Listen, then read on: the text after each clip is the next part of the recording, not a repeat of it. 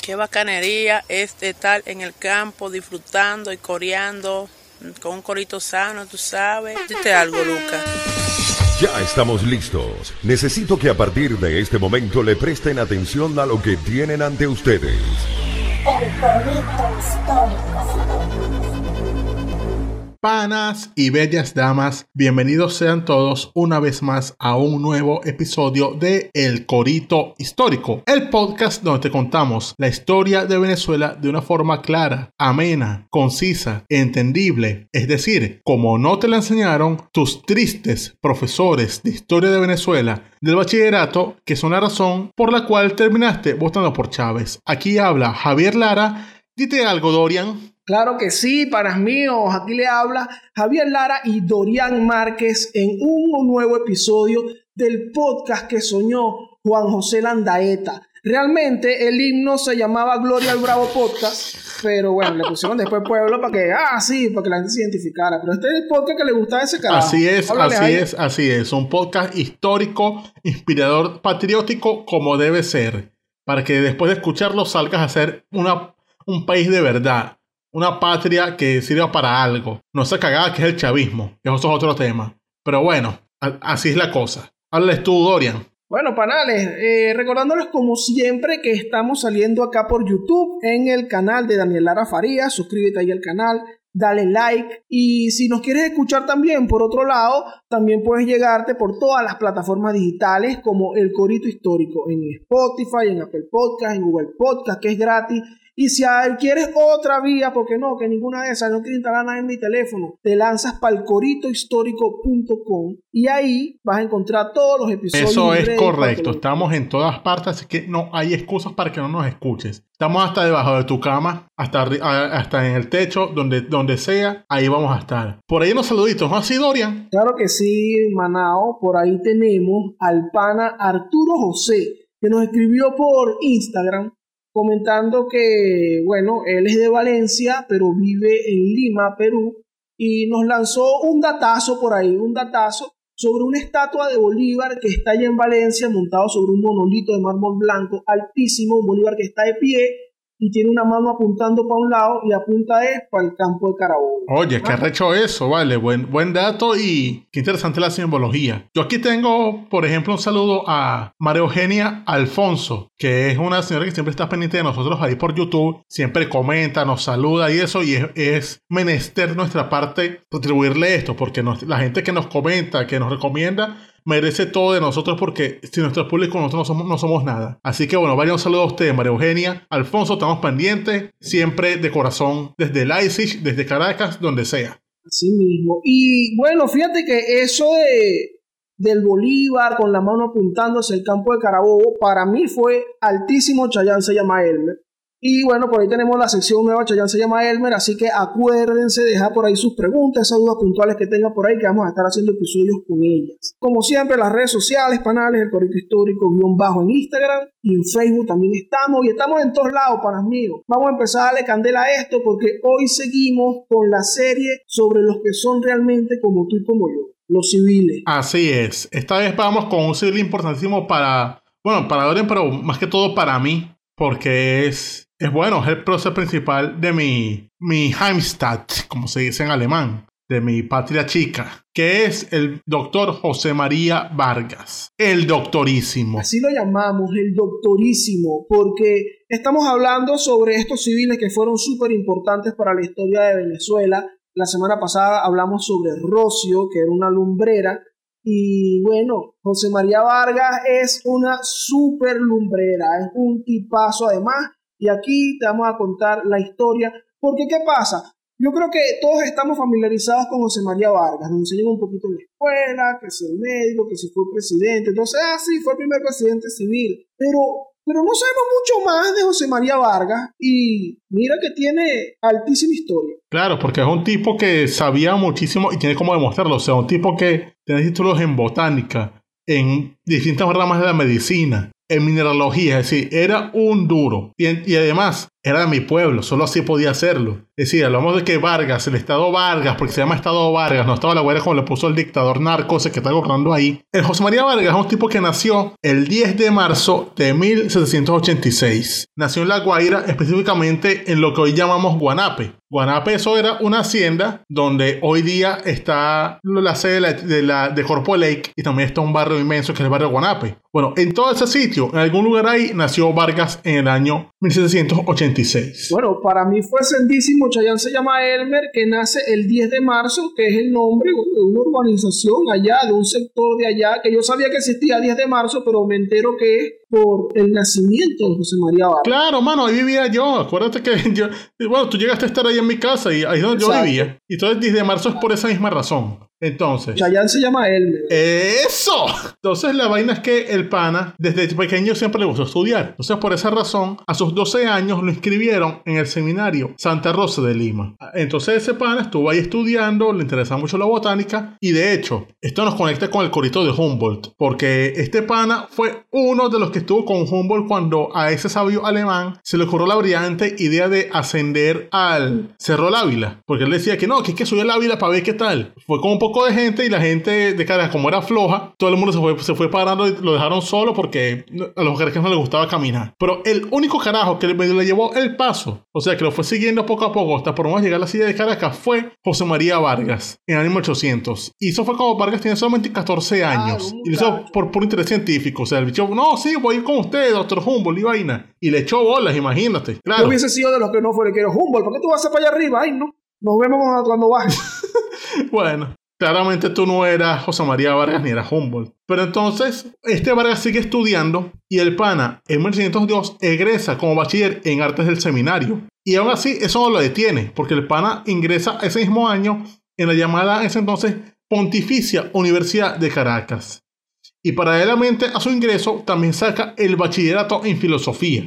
Es decir, sacó dos bachilleratos, loco. Yo con uno me estaba muriendo. José María, mira, Aquí para sacar el, el bachillerato de artes, para ser maestro de artes, tú sabes que tienen que presentar como una tesis, porque estoy viendo las pruebas que tienen que pasar para aquellos tiempos, la gente que estudiaba, y es un feo, todo tiene que ver como con una tesis, como que te hagan unas preguntas. Y para el bachillerato en artes, eh, él tuvo que hacer un examen hablar sobre un tema de astronomía. porque era una pues. como de filosofía y arte. Entonces, bueno, ahí tú tienes que saber como de todas estas cosas. El tipo se defendió y de verdad se graduó echándole bola. Además, también empieza a hacer el bachillerato de medicina. Claro, porque entra a la universidad para eso. El carajo empieza a hacer su bachillerato de medicina y ya en 1908 el carajo logró, para ese entonces, la Universidad de Caracas sacó el bachillerato en medicina, la licenciatura y a la vez el doctorado. Es decir, sacó todos los tres escalafones de medicina. No había nadie que se lo impidiera. O sea, el carajo era médico por derecho propio. Claro, ese fue el que inspiró a Tony Dice, que tiene un gran conocimiento y más que eso, tiene un doctorado.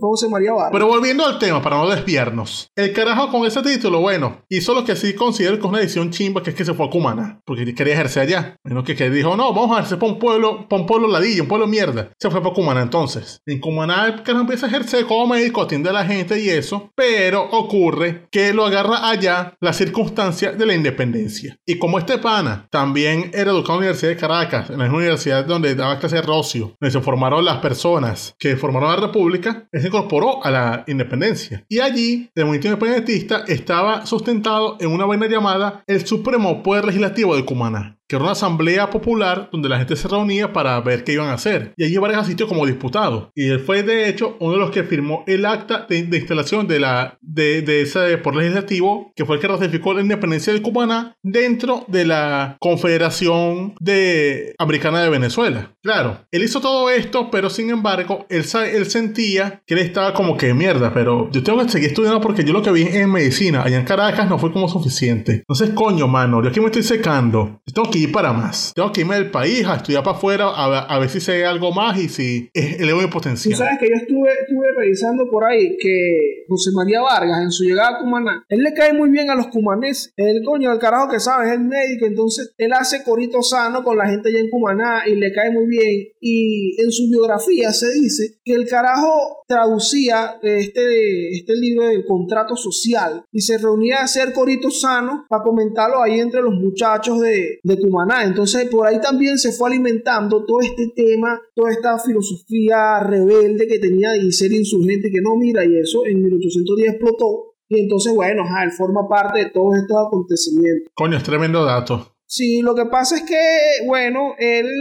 él ocupa puestos allá en, en los hospitales militares, tiene el puesto de inspector del hospital militar, eh, ajá, bueno, y luego llega a ser vocero de esa junta de gobierno. Cuando él termina eso, se regresa para La Guaira, que allá lo agarra el terremoto de 1812. Sí, porque tenía pensado, se agarra un barco, hice para, para Europa, pero lo agarró el terremoto.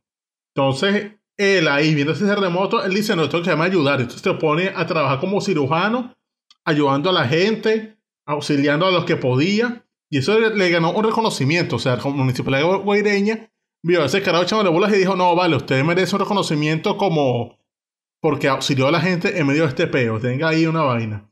Pero él ve esto y entonces vuelve a Cumaná otra vez y allá lamentablemente lo agarra lo que es la reacción realista, que es cuando Monteverde envía para Cumaná a reprimir a los patriotas a un tipo malísimo llamado Francisco Javier Cerveris, el, el Veris y el corazón tucun, tucun, tucun, tucun, y las balas pa' cam, pa' cam, pa' cam, pa' cam. Tú sabes que, que en este tema, en este cargo, en este reconocimiento que le da la municipalidad de La Guaira, a él lo nombran en ese momento, eh, eh, o sea, hacen como la diligencia para que el ejecutivo lo nombre como médico del hospital general. Y mira, Vargas, usted hace médico en el hospital general y el tipo, ok, pero este es el sueldo de 25 pesos, él renuncia al sueldo. Entonces, a mí me llama esto mucho la atención porque nosotros vimos en el episodio de Urdaneta a quizás el último carajo que devolvió plata y este debe ser debe ser el último que dijo y que no vale la administración pública, no, no me pagues. Ni siquiera devolvió, simplemente dijo, no, yo le voy a cobrar esa vaina, punto. Arrecho. Sí, vale, yo voy a trabajar y ya, un tipazo. Entonces, bueno, después él, se regresa a Cumaná. Lo arresta Cerveris y Cerveris, entonces, ok, vas preso y te mando para las bodas de, La Guaira. Marca básicamente es ese pana que en diciembre de 2019 logró vender todo, cuadró todos los dólares que pudo y compró pasajes para España para irse en abril de 2020. Y le llegó el coronavirus. Ese es Vargas. Es decir, es como tú y como yo. Más salado imposible. Sin embargo, al pana le sonrió la fortuna, que es que en el año 1913, en agosto, entra a Caracas nuestro pana Simoncito, con su campaña admirable. Y Simoncito ordenó liberar a todo el que estuviera preso por esas cuestiones, y eso hizo que Vargas saliera libre, y de una vez el carajo, ni corto ni pasado, dijo, no, mano, ya es hora, chaolín, bye bye, chao, chao, sayonara, para Europa. Tiene 27 años en ese momento. Correcto, y el carajo se va para Europa y llega a Escocia, a la ciudad de Edimburgo. Allí, el carajo, primero que nada, sabía que estudiar. Ves que estudió primero inglés para saber cómo desenvolverse en esa vaina. El carajo estudia su inglés y luego empieza a estudiar todo lo que ve en la facultad de medicina por allá. El carajo estudia y de paso, oh, tiene grado sobresaliente, es decir, era summa cum laude en, y esto es una lista larga, anatomía, cirugía, obstetricia, química, cirugía ocular, es decir, oftalmólogo, cirugía dental, es decir, odontólogo, química, botánica y mineralogía. Es decir, este pana era todo esto. Cirujano, obstetra, oftalmólogo, odontólogo, botánico, químico y mineralólogo. Toda vaina lo tenía él. Imagínate, y yo apenas aquí con un título de profesor y un diplomado. Ese carajo lo sacó todo lo que pudo. ¡Qué bolas!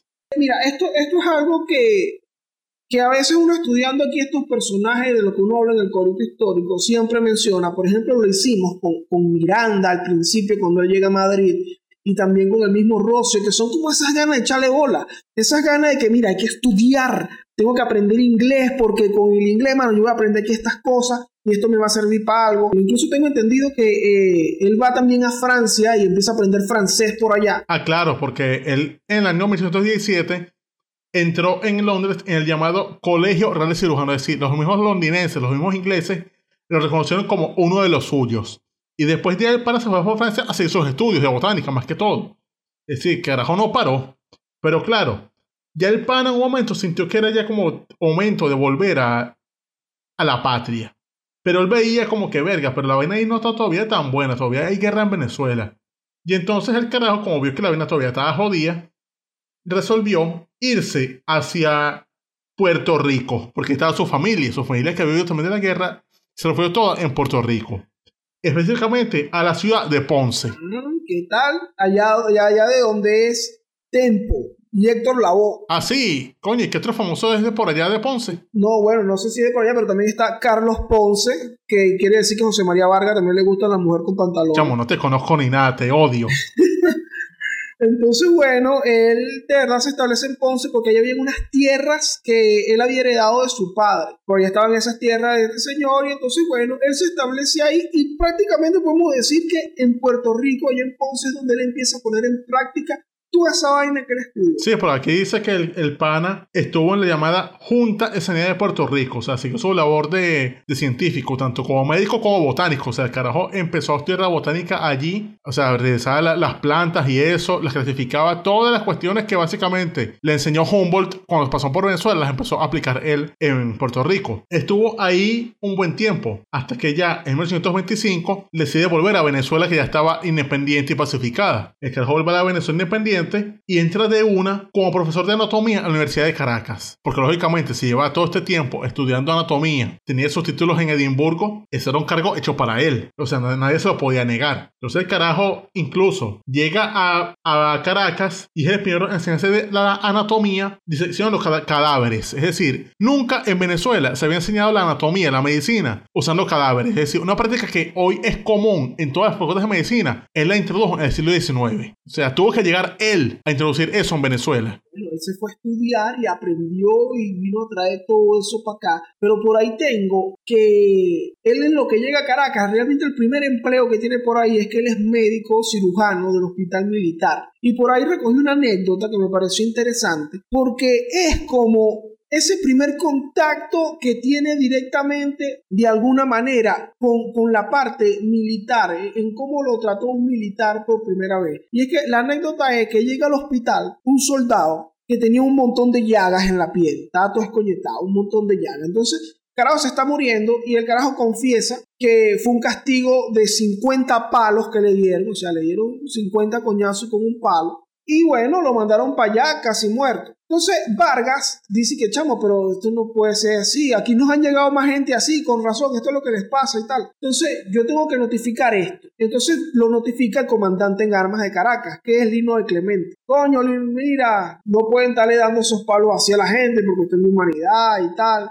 Eh, de verdad eso está muy mal y también por cuestión de higiene y salud pública, mira, no pueden estar mandándonos gente así porque ustedes lo están castigando, revisen eso. Y entonces uno podría pensar que el militar le respondería, bueno, cállese la boca, viejo lesbiano, o vaya para la verga. Pues no, Lino de Clemente, hermano, respondí que, oye, vale, gracias por avisarme, nosotros vamos a revisar, de verdad, vamos a empezar la investigación porque de verdad esto no puede estar ocurriendo. Quizás no sabemos si es por hacerse el huevo o no, pero coño, en, en, en un momento en donde estamos acostumbrados a ver que un militar y que no, vaya, te manda para el coño y ya, y le sabía culo y sabía lo que le dé la gana. Vargas tuvo por lo menos un buen primer paso ahí en que le respondieron bien porque ajá, era un sabio, un tipo que venía con una fama. Tipo respetado, porque estamos hablando de que es un tipo que además de introducir la enseñanza de anatomía con cadáveres, el carajo introdujo el uso del microscopio. Sí, aquí no usaba microscopio para, para enseñar botánica ni nada. Microscopio y los forceps. Y además fundó las cátedras de mineralogía y de botánica. Y ojo, él primero daba las clases en su casa. Después fue que habilitó un espacio en la Universidad de Caracas para dar clases allí, pero por puro empeño propio empezó a dar clases en su casa. O sea, el nivel de que no quería era enseñar. O sea, sus ganas de enseñar eran superiores a su a, su, a sus ambiciones. Solamente quería que los demás supieran cosas. Este tema de la cátedra de anatomía y de la de botánica,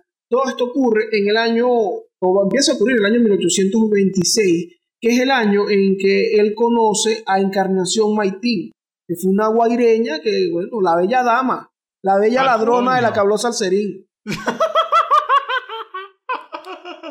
Su corazón le robó. Claro, entonces, bueno, José María va un tipo que es muy inteligente y tal, pero también tenía ahí su bella dama y bueno, se casó, pero ese matrimonio duró poco menos de un año porque en 1827 eh, la muchacha muere. Coño, qué Y cagada. bueno, él queda viudo, él queda viudo y bueno, y se, sigue dedicando a su cuestión. En el mismo año 27 eh, es cuando lo eligen rector de la universidad, que eso también es un casito ahí bien interesante. Sí, o sea, aquí les cuento. Año 1927, Bolívar vuelve por última vez a Caracas. Cuando estaba todo el pedo con paz y eso. Y él, entre las cosas que hizo como siendo presidente de Colombia, es que ordenó la organización de la Universidad de Caracas para que pasara de ser una universidad real a ser universidad republicana. Entonces, ¿qué quería él hacer? Pues lo primero es que el claustro universitario, o sea, los, los miembros de las facultades le pidieron que modificara el reglamento por decreto para que un médico pudiera ser rector de la universidad, porque a los médicos les estaba vedado el beneficio de ser rectores. Entonces él derogó ese decreto y autorizó a que un médico fuera rector y de esa manera Vargas fue electo por reclamación rector de la Universidad de Venezuela, de la Universidad de Caracas, que pasó de ser la Pontificia Universidad de Caracas a ser lo que se conocería desde entonces como la llamada Universidad Central de Venezuela. Es decir, marihuanos de tierra de nadie, ustedes que fuman bastante monte ahí se la pasan haciendo nada. Ustedes le deben mucho a Bolívar y al doctor Vargas. Así que aprovechen eso. Cada vez, cuando ofrezcan su próximo bareto, háganlo honor a Vargas y a Bolívar. Esa no es la Facultad Botánica. Esa es la más antigua, la fundó el mismo Vargas. Ahí están. No, es, muy interesante esto porque solo podían ser rector los doctores en Derecho y los, los curas, doctores eclesiásticos en teología. Entonces ocurre que está José María Vargas, que es el sabio del momento. Mira, este tipo acaba de llegar de allá de Europa con este montón de títulos, viene de Puerto Rico. Es una, este tipo es el hombre, vale. Mira, acaba de abrir esta vaina anatomía. Este tipo tiene que ser rector de la universidad. Y por acá estaban dos candidatos, un abogado y un cura, pero por aclamación de la comunidad universitaria y, otros profesores. Le dijeron, no, Vargas es el hombre. Y ojo, una de las primeras medidas que toma Vargas apenas llega al cargo es que el tipo eliminó el requisito de limpieza de sangre para hacer la universidad. Si estamos hablando de que Vargas hizo posible lo que Rocio, en la versión anterior, llevó toda su vida denunciando, lo que el, el Rocio quería eliminar, Rocio, este Vargas lo completó. Es decir, mientras Rocio murió sin poder ver que en la universidad pudiera avanzar en lo de la igualdad, bueno, Vargas llegó y dijo, no, chico, hay que hacer lo que decía Rocio, eliminemos esta vaina. Que los que pueden estar en la universidad sean simplemente gente que sepa leer y escribir correctamente. Y que sepa tanto gramática como aritmética. Es decir, ese requisito simple para hacer la universidad. Lo, lo impuso Vargas. Que estudie todo el mundo. Pero tú sabes que hay algo que me llamó la atención y de verdad no sé, no, no, no, encontré mucho al respecto, que es algo que también tiene que ver con esto de que él eliminó el, el tema del derecho de sangre. Es que entiendo que el papá de Vargas era canario, entonces él tiene también, debe tener algún tipo de historia allí de, de como Rocio, que lo ayudaron a entrar y tal, porque es muy interesante que, ajá, tenía esa, compartía esa causa, compartía esa causa de alguna manera de que, mira, chamo, aquí debería estudiar todo el mundo. Y bueno, tiene razón, una idea también de avanzada. Claro, pero es que además es que Vargas reformó todo, se reformó esa cuestión y también reformó las, las facultades, puso al día las rentas de las finanzas universitarias, impuso la práctica experimental. O sea, la universidad no se experimentaba. Él fue lo que dijo, no, hay que hacer más experimentos, hay que estudiar idiomas extranjeros, hay que organizar bibliotecas. Es decir, y además vinculó a la universidad, la Universidad Central con universidades de, extranjeros. Sí, creó como la idea de la, del alma mater, una, una institución que se vincule con todo el mundo, tanto con, con el país como con lo que está afuera. Y ojo, Vargas concluyó el rectorado en 1829 sin reelegirse. El carajo dijo, no, un solo periodo y ya. Chao, chao con ustedes. Pero apenas salió del rectorado, entró en la política, en la llamada Sociedad Económica de Amigos del País. Y el carajo entró ahí como para promover los beneficios, la beneficencia, ayudar a las personas. Y a su vez, en el año 1830, el carajo es elegido al Congreso Constituyente del Estado de Venezuela, es decir, el Congreso que daría al país la primera constitución posterior a la Gran Colombia. Tú sabes que a mí me llamó la atención el tema de que José María Vargas ganó unas elecciones en el, rectorado de la central. Que, coño, entonces hubo un momento en el que nadie se robaba las elecciones. ¿Qué tal? Exactamente, es correcto. Se le ganó por aclamación. Y ojo, este pana entra en la constituyente de Venezuela y aquí el carajo, en, en, los debates que habían de la constitución, él era como pro-bolivariano. Es decir, si bien no estaba muy a favor de las políticas de la Gran Colombia, era de los que cuando los constituyentes proponían vainas absurdas como negarle a Bolívar el acceso a Venezuela, él votaba en contra porque él decía que eso no es necesario, que a Bolívar hay que respetarlo a pesar de todo porque era el libertador del país, porque era un tipo importante. Y si era como la voz de la sensatez en medio de esa locura. Y el que votaba en contra a pesar de estar, de estar frente a una mayoría opuesta. Él en su posición de sabio también formó parte de, de juicios, así, de, de, debates para decidir cosas y por ello encontré uno que me llamó la atención, que es el tema de un periódico que salió en aquellos tiempos llamado La Serpiente de Moisés. que, que llamaba a o planteaba que la tolerancia religiosa estaba mal, que era un problema, que aquí no podía haber libertad de culto porque al tú concentrar en un mismo sitio todas las religiones te daba tiempo de abrazarlas a todas. Entonces, eso no puede ser. Entonces, aquí hubo un debate para ver si ellos estaban incumpliendo la ley de imprenta, que porque llamaban a la sedición, a, a la desobediencia, porque esas eran vainas que están en la Constitución. Entonces era como ir en contra de eso. Y Vargas participó en ese, en ese, Esos en ese debates. debate también, sí, al respecto, haciendo un análisis, bueno, bastante acertado, diciendo que, bueno, mira, sí, por este lado ellos están apelando su libertad de expresión, pero por este otro lado, de verdad están llamando como a desobedecer algo que está planteado en la Constitución. Entonces, bueno, eso era locura en ese momento, en un tema contra ese liberalismo que había, que ellos percibían porque el catolicismo tenía que ser. Pero el punto es que Vargas estuvo invitado en todos esos debates como el sabio que era, ¿vale? Siempre estuvo dando la voz de la razón, como tú dijiste hace un rato, en, en toda esa locura que podía estar ocurriendo. Y ojo, el reconocimiento como voz de la razón no solamente de los constituyentes. El mismo Bolívar, en su última proclama y testamento, lo coloca, o sea, le tiene tanto aprecio que lo coloca como uno de los albaces de su testamento. Es decir, el Bolívar en su lecho de muerte, él dijo, miren, yo quiero hacer ciertas cosas con mi dinero y yo pongo para que los que cumplan esta cuestión sean, uno, José Lorenzo Silva porque es mi bro, lógico, Silva tenía que estar ahí. Pero Diseño Méndez porque es alto pana mío y Vargas porque yo sé que es un tipo honesto, intelectual, que él no se va a robar un solo peso y él va a certificar que todo esto quede en orden. Es decir, Bolívar tenía idea de que era un carajo de fiar, más allá de, de todo lo que tuviera a favor. La honestidad del tipo, tú sabes que eso también hay una anécdota por ahí que habla mucho de la honestidad de Vargas y por ahí, bueno, Bolívar la reconocía y tenía una voz de la razón y tenía, eh, eh, bueno, estaba metido en las rentas de la universidad y las limpió y siempre, siempre renunciando al sueldo por ahí. Y hay una en donde en 1829 Páez lo nombra él prefecto del departamento de Venezuela, que es como la gobernación política de lo que hoy sería Caracas, Vargas, Carabobo, Guárico, Lara, todo ese territorio. Usted es el gobernador. Y Vargas respondió el mismo día la carta diciéndole que él que no, que él renunciaba, pues que él no podía ejercer ese cargo. Incluso hay un párrafo que me gustó mucho en donde él dice que por impericia podría traerle problemas a su gobierno y parecer deshonesto y no podía, o sea, que no sería honesto él tomar ese cargo no teniendo las competencias para, coño, José María, ¿quién rechazó un cargo? Mira, va a ser gobernador. No, na- nadie, el último tipo que rechazó un cargo en este país así, a ti paso. huevona. Bueno, para que tú veas. Y, y- y bueno, esto es lo que le da como prestigio.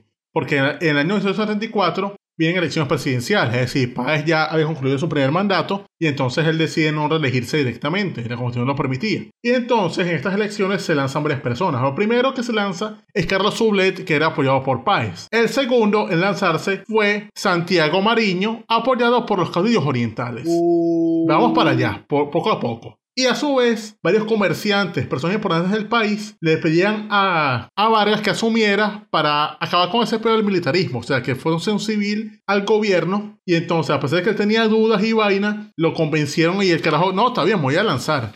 Con el resultado de que el carajo fue elegido por aclamación otra vez, con 60% de los votos fue elegido presidente. Y entonces, esto hace que, chévere, es presidente, y entonces, en segundo lugar, lo sacó este Carlos Sublet, quien vio, ok, perdí, chévere, me voy para Europa. Sublet se fue a Europa a hacer co- cosas ahí relajado. Paez, que era el otro que apoyaba Sublet, dijo, ok, yo me retiro para mi hacienda a relajarme. Y tercero en disputa, tercer lugar, al estilo de, de, de- Pablo Medina, quedó este Santiago Mariño. Y como las cosas nunca pueden ir bien. Si está involucrado Mariño, o ese ser poco serio, chismoso, insidioso, poco hombre, pues bueno, las cosas se pusieron chimbas para este Vargas apenas empezó su mandato. Porque mientras estos padres se retiraban, Mariño empezó a joder. ¿Qué se puso a hacer? Pues bueno, se conjuró con otros carajos como Diego Ibarra, Luis Perú de la Croix, José Monagas y Pedro Carujo para tumbar a Vargas, haciendo una supuesta revolución de las reformas en la cual pedían renunciar al tipo. Aquí es que se da el episodio donde entonces llega Pedro Carujo a arrestar a Vargas y le dice,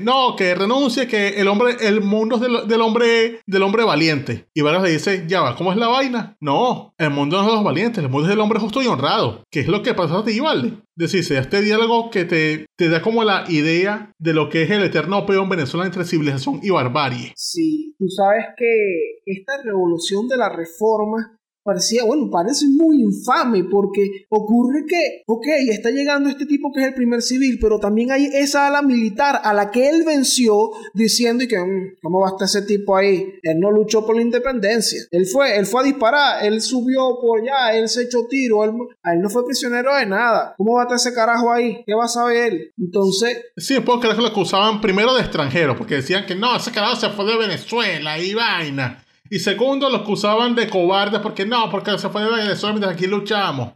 Como si, a juro, uno para ser patria tiene que tener un rifle en la mano. No, marico, estaba no. estudiando, está estudiando, ese es un tipo súper inteligente, ese es un tipo, ese es un tipo que fue algo parecido como al primer ministro de educación que hubo por ahí, por los años 35 y 36, que tuvo ideas de hacer proyectos de ley para establecer instrucción primaria, para organizar colegios en, el país, colegios nacionales, tuvo todos esos proyectos en aquellos momentos, es un carajo que está llegando, coño, quizás no era el tiempo también, porque así era, así era Así se movía la política en ese momento, con esta montonera, con ese plomo que es un general por allá se levanta y no sé qué.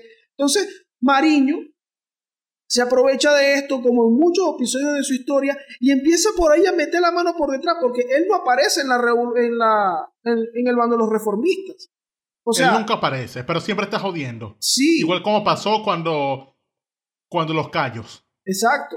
¿Por qué Que no decimos, aparecía, sino que mandó a joder a Bermúdez y a, y a Uri. ¿por qué decimos que, que es Santiago Mariño quien está detrás de esto? Bueno, ocurre cuando Pedro Carujo, que también es muy interesante porque Pedro Carujo estuvo involucrado en el atentado a Simón Bolívar. Y entonces Pedro Briceño Ujú. Méndez es bolivariano y estaba y- pero también está metido en ese problema. Y todo el mundo como que se unió todos los militares se unieron sin importar en que ellos creían bajo ese tipo. Entonces cuando van para allá a, a- a llevarle los puntos sus peticiones a Vargas siempre aparecía a quien le tenían que entregar el poder y tal y aparecían dentro de los cargos los únicos dos cargos que estaban definidos eran el de Mariño como jefe superior y el de Páez como jefe supremo, que también era para darle como que una jaladita de bola a Páez y también como que, mira, José María, el tipo fuerte está con nosotros. Ujú. Pero ellos no contaban con que Vargas se comunicó con Páez entregándole el mando militar para que redujera a los insurrectos. Y entonces mientras a Vargas lo mandaban preso y lo manda y, y lo exiliaban en San Tomás, Páez que era un defensor de la Constitución, es decir, el carajo sí se regía porque seguía las leyes, era, era un tipo apegado a lo suyo. El carajo no le hizo caso a los conjurados y dijo, no, hay que ir por la Constitución. Y el carajo en 20 días retomó Caracas, mandó a llamar a Vargas otra vez, echó a los conjurados y en, y en agosto ya Vargas era otra vez presidente de Venezuela. Pero sin embargo, Vargas vuelve al cargo, pero nada, era igual, porque si bien él pedía que se castigara a los conjurados como debía ser, siempre tiene que pasar eso, a los golpistas no se les puede perdonar, Páez era más partidario del perdón. Y luego fue insultando a todos, y como Vargas estaba molesto porque le decía, coño, pero si yo soy el presidente, ¿por qué tú estás interviniendo en esto? Coño, Páez, dime, dime quién es presidente de esta vaina. Entonces el carajo simplemente decidió renunciar porque él se dio cuenta de que su poder era realmente el, el- eh, ninguno, que Páez era el que mandaba. O sea,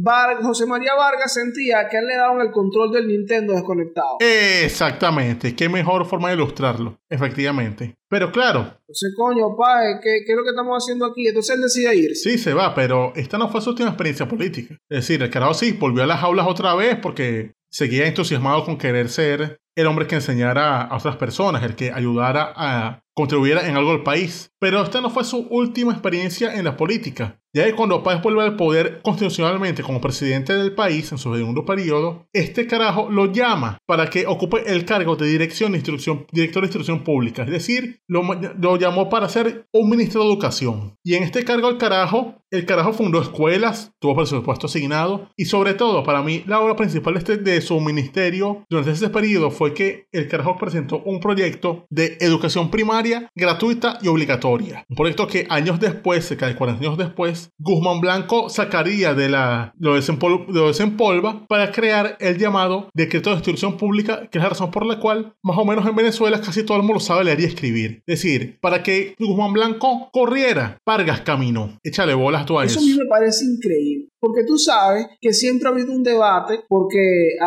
a- hay un sector de gente que no, que la instrucción pública la inventó Chabelo. Paja. ¿Cómo que la va a inventar Chabelo? Entonces después salió otra gente también corrigiéndole y que mira, la inventó Antonio Guzmán Blanco. Pero realmente esto es una idea que se trató de instaurar y que en efecto empezó a dar sus primeros pasos con José María Vargas Exacto. que bueno, tenía una labor en la educación, ya venía con altísima labor eh, eh, educativa desde los tiempos de la universidad. Él incluso, fuera de que abrió cátedras sin sueldo y todo eso, regaló mucho, donó mucho material, que si su gabinete de química, los estu- estudios que tenía, donó muchas cosas. Entonces, bueno, aquí también se le ocurrió la idea de que aquí todo el mundo tiene que leer escribir. Exactamente, porque él tenía esa idea de que la educación era liberadora, de cierta forma. Y ya después, en el año 1842, como albacea del testamento de Bolívar, fue uno de los que encabezó la comisión que trajo los restos de Bolívar desde Santa Marta hacia Caracas. Si el carajo fue a Santa Marta, ahí con la gente, y se trajo los restos de Bolívar a Caracas, al Panteón. Y e igualmente ese año fundó en la UCB la cátedra de química. Es decir, el carajo no paraba en su esfuerzo por dar más conocimiento a la gente. Claro, esto duró, siguió en su, en su carrera por 10 años más, hasta que ya en 1853 el pana se sentía enfermo y se embarca para Filadelfia. No donde Will Smith, sino a tratarse. Pero el carajo de Filadelfia de ahí pasa a Nueva York, donde termina muriendo el 13 de julio de ese año. Lamentablemente, todo tiene su final. Pero el carajo, por suerte para todos nosotros, sus restos hoy reposan en el Panteón Nacional. Fueron llevados para allá en 1877, sus cenizas. Ahí reposa este gran prócer de la República, del cual me siento orgulloso de ser, de ser nativo de su mismo estado, porque sigue siendo el estado Vargas para mí. No esa cagada que dice el, el delincuente borracho ese que estado La Guaira. No, es el estado Vargas, hijo de puta. Y así será siempre. Excelente, José María Vargas. eh, la historia de José María Vargas, yo de verdad me di cuenta luego de estudiarlo que, no conocía demasiado y que hice mucha empatía con él, ¿vale? Porque eso lo, claro, yo no, no he estudiado ni, ni un poquito ni el cuarto, tampoco quisiera como estudiar toda esa cantidad de cosas que estudió él, pero chamo es un tipo al que las circunstancias también de un país y la honestidad, eso que dice de que siempre sale jodido el huevón. No, que no tiene malicia y tal. No, es un tipo honrado, Sí. hermano. Y es un tipo que esa misma honradez, quizá todo ese camino limpio, lo llevó siempre con la frente en alto en, en todos lados a donde se paró. Como profesional, como político. Y bueno, tuvo ideas que aportaron muchísimo a, este país. Además, eh, bueno, es un gran ejemplo que en el momento en el que todos se estaban matando, que era un tiempo de guerra, en donde hablábamos de que, bueno, o eras cura o ibas a ser militar, José María Vargas sale a estudiar, a prepararse y trae un montón de cosas a Venezuela. Tipo que se formó, es decir, que no, que no paró nunca. El tipo de verdad salió y dijo, no, tengo que agarrar más conocimiento, servir para algo, porque no puedo quedarme en el aparato, tengo que saber más, no puedo quedarme solamente con lo que me, me enseñaron en Caracas, tengo que buscar algo más para ser de verdad un pionero y, y sobre todo enseñar a otros. Si era un carajo que estaba convencido de que de verdad, por medio de la educación, del conocimiento, se podía hacer patria. Es decir, un tipazo, indiscutiblemente. Exactamente, panas míos. Bueno, aquí también, ajá, Javier de José María Vargas y aquí nosotros también en el Corito Histórico, porque, bueno, lo que buscamos es enseñar, panal, mostrar, aprender todos aquí, que de la manera más sencilla, todos esos acontecimientos y todos esos personajes como José María Vargas que, que ameritan que estén siempre presentes en la memoria y, en el proceder de la gente. Todo este ejemplo de honradez. Eh, bueno, hasta aquí llegamos con este episodio, para mí. Recuerden que si les gustó este contenido, denle like al, al video, suscríbanse al canal. Si están por las plataformas digitales, bueno, siempre vacílenlo por ahí en Spotify, Apple Podcast, Google Podcast. Estamos en la página web. Tú sabes, háblales ahí, Javier. Así es, así es, así es. Panas míos, este fue el corito histórico de José María Vargas, el doctorísimo Me quité ya.